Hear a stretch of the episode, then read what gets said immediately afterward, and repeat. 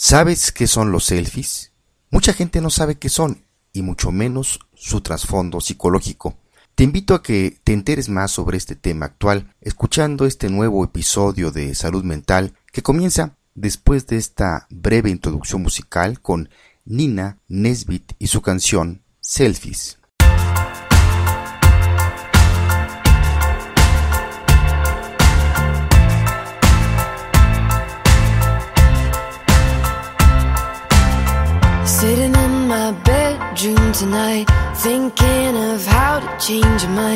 Since you walked out my life again.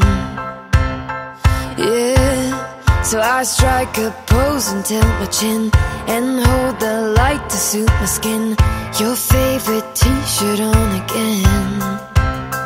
Counting us, counting lies. Three, two, one, and I smile. Taking pictures of myself,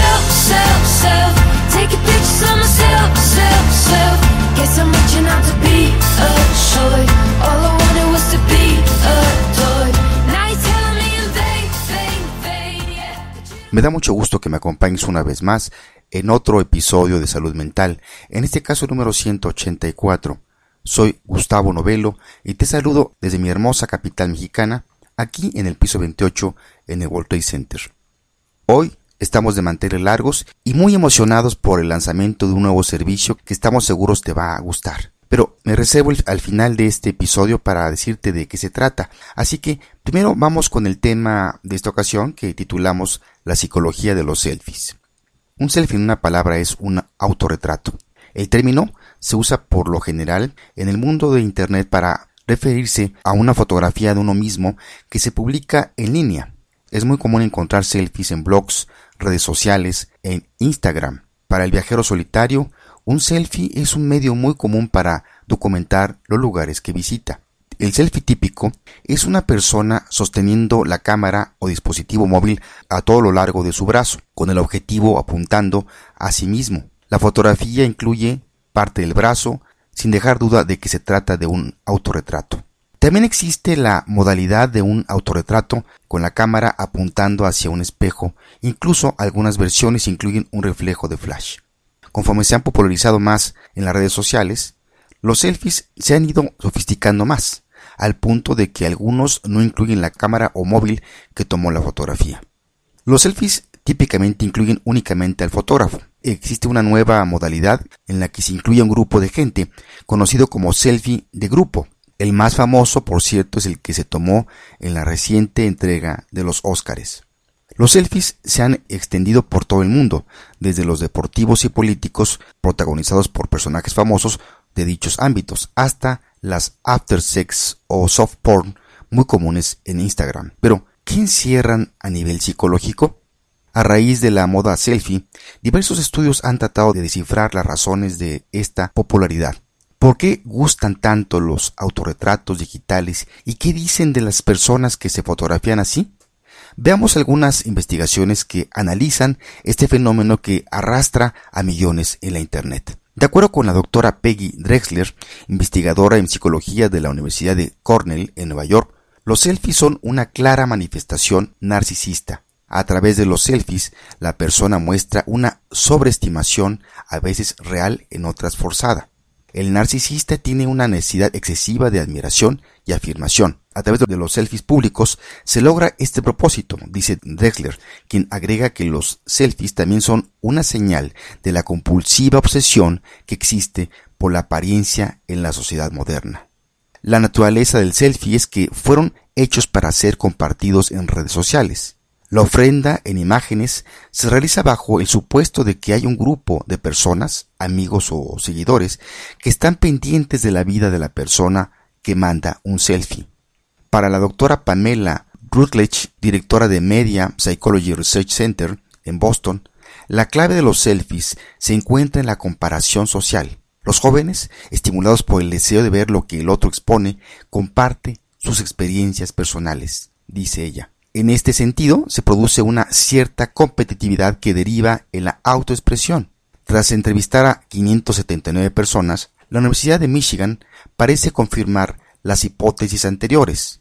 Parece que quienes abusan de los selfies son narcisistas extremos que buscan mostrar la mejor imagen de sí mismos y tratar de ganar fans a los demás. Tratan de resguardar celosamente su propia imagen, retocándola incluso y perfeccionándola para asegurarse de que serán aprobados por el resto, dijo el autor de la investigación Elliot Panic. De esta forma aumentarían su ego y piensan que controlan la percepción de los demás. Tratar de inmortalizarse en una foto de celular tiende a ser una expresión juvenil. Quienes más recurren a este hábito son mujeres que tienen en promedio 23 años. Por lo menos es lo que indica el proyecto Selfie City de la City University de Nueva York, institución que estudió el fenómeno en cinco ciudades en el mundo. En otros datos, ahora de la Wageningen University de Holanda, se identificó que quienes publican de forma excesiva estos autorretratos digitales son personas inseguras con miedo al fracaso. Por otro lado, un análisis de la Birmingham Business School del Reino Unido determinó que los fanáticos de esta actividad tienden a establecer relaciones superficiales con otros. Aun cuando la creencia popular vincule la agresividad con la baja autoestima, el amor excesivo a sí mismo también provoca ira. Una persona ávida por compartir selfies en Internet debilita el vínculo con su pareja, amigos, conocidos, al dar preferencia el compartir en las redes sociales este selfie, lo cual paradójicamente destruye sus relaciones sociales verdaderas. Jade Ortiz, expresidenta de la Sociedad Chilena de Psicología Clínica, cree que estos estudios reflejan la realidad, pero no deben generalizarse, sino más bien asegura que se debe revisar cada caso en particular.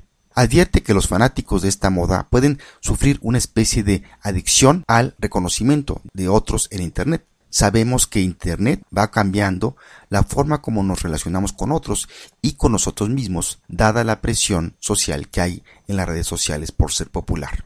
Pero no todo es malo. El selfie por sí solo es una forma más de compartir experiencias, divertirse y aligerar el ambiente.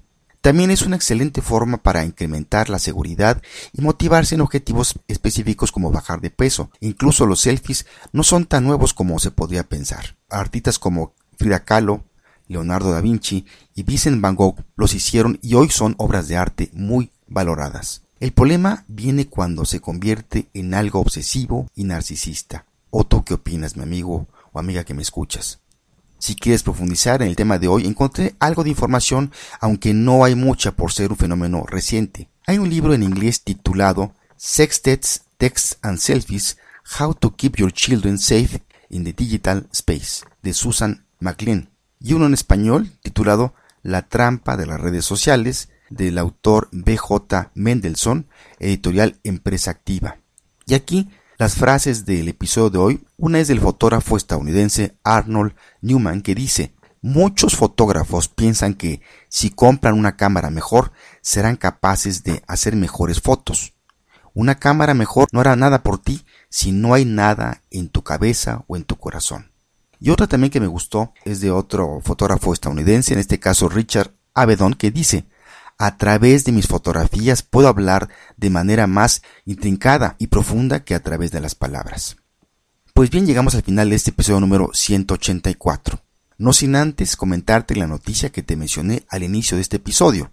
Tengo el gusto en este momento de dar el lanzamiento oficial de nuestro portal Psicología al Día, donde encontrarás todos los días información actualizada de todos los campos de la psicología que está dirigida para todo público, por ejemplo, en esta semana, en nuestra sección de autoayuda, está un artículo titulado Algunos consejos para vencer la ansiedad.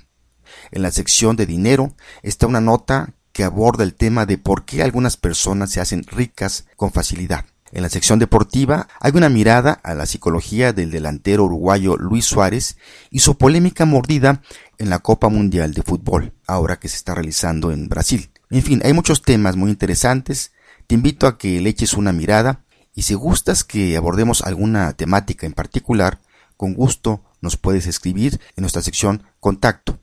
Recuerda nuestra nueva página, la encuentras en www.psicologiaaldia.com.mx. Cerraremos en esta ocasión con Nina Nesbit y su canción Selfies. Por si no lo sabías, Nina Nesbit es una cantante escocesa con 20 años de edad y que se dio a conocer subiendo a su cuenta de YouTube sus versiones de temas de otros artistas. El tema Selfie es un sencillo que lanzó este año de 2014. Me despido de ti y te mando un fuerte abrazo donde quiera que te encuentres en tiempo y lugar. Soy Gustavo Novelo, te espero por aquí, hasta la próxima.